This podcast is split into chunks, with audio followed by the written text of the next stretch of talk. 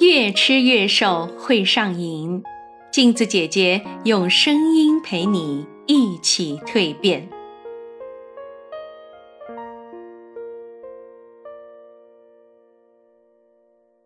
各位听众朋友们，大家好，我是陪你越吃越瘦的镜子姐姐。今天啊是中秋小长假的第一天，再过两天呢就是中秋节了。大家在享受假期的时候，一定吃月饼了吧？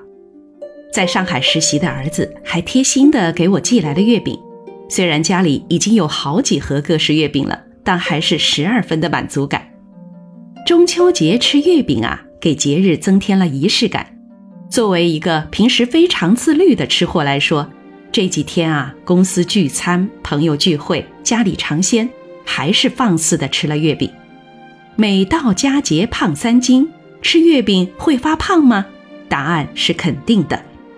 因为月饼是四高的食物，高热量、高脂肪、高胆固醇、高糖。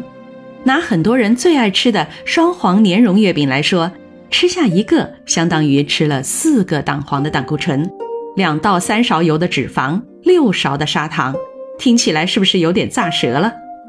那有的朋友说了，我又不是只吃双黄莲蓉，我吃别的月饼还不行吗？咱们简单的来看看经常吃的五种不同口味的月饼，相当于吃了多少碗米饭吧？自己来找答案。吃一个火腿五仁月饼，相当于吃了八碗米饭。天哪，咱们一顿能吃八碗米饭吗？但吃一个火腿五仁分分钟啊！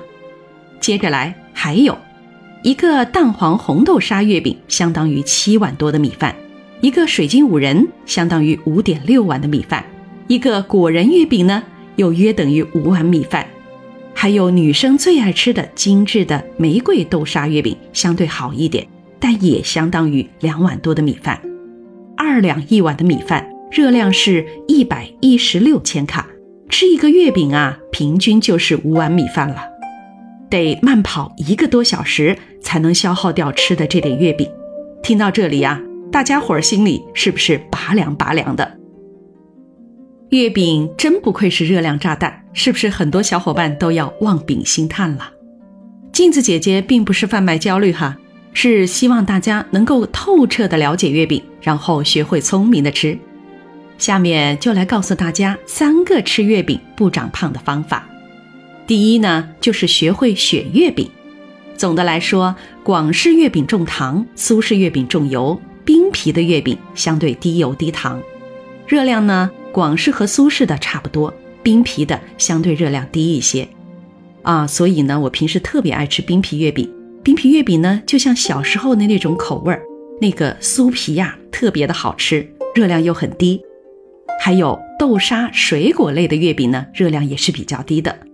那么我们碰到五仁蛋黄的，那一下子就高出很多的热量了。热量最高的是冰淇淋和肉馅的月饼。从大小来说，尽量选择迷你的小月饼，既满足了吃，又控制了热量。大月饼呢，就和家人一切四块，一起来分享吧，点到为止。